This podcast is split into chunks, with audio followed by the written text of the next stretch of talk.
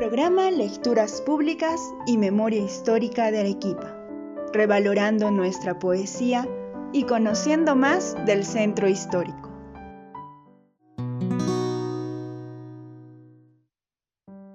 Nuestra poeta de hoy, Maru Delgado, Arequipa 1987. Estudió literatura en la Universidad Nacional de San Agustín. Trabaja como traductora literaria para Dama B Grupo Editorial. Es editora de Marcapasos Editoras.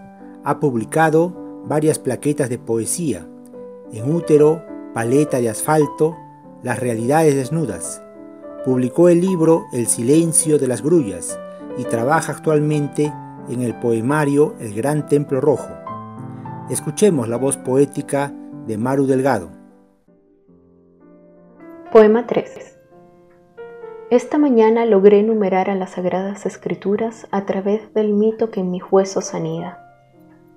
Recordé a los pueblos ajenos a la conquista de la vergüenza, dueños aún de la corteza que supera la longitud de un pecado.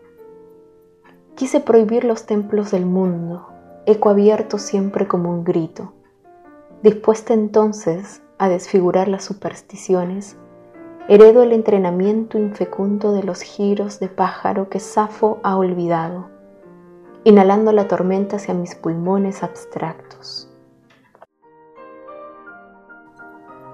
Poema. La raíz encoge en el sonido de mis manos sedientas. Hoy la mudez agita mi nostalgia y despierto en el trance del amor en tiempos de velorios con la mirada de un soldado abandonado en el recuerdo de fiebres de guerra.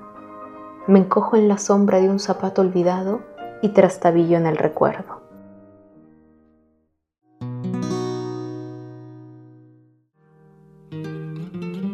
¿Sabías que en la Plaza Mayor de Arequipa antiguamente el portal de flores se llamó del regocijo? Porque allí tenían lugar las actuaciones y celebraciones públicas, mientras que al frente, en el portal de San Agustín, antes llamado de las Delicias, se ubicaban las vivanderas, pasteleros y vendedores de colaciones y golosinas. El portal de la municipalidad también recibió el nombre de la cárcel, porque hizo las veces del local de prisión de la ciudad hasta el terremoto de 1868. Los esperamos la próxima semana con más de nuestra poesía e historia.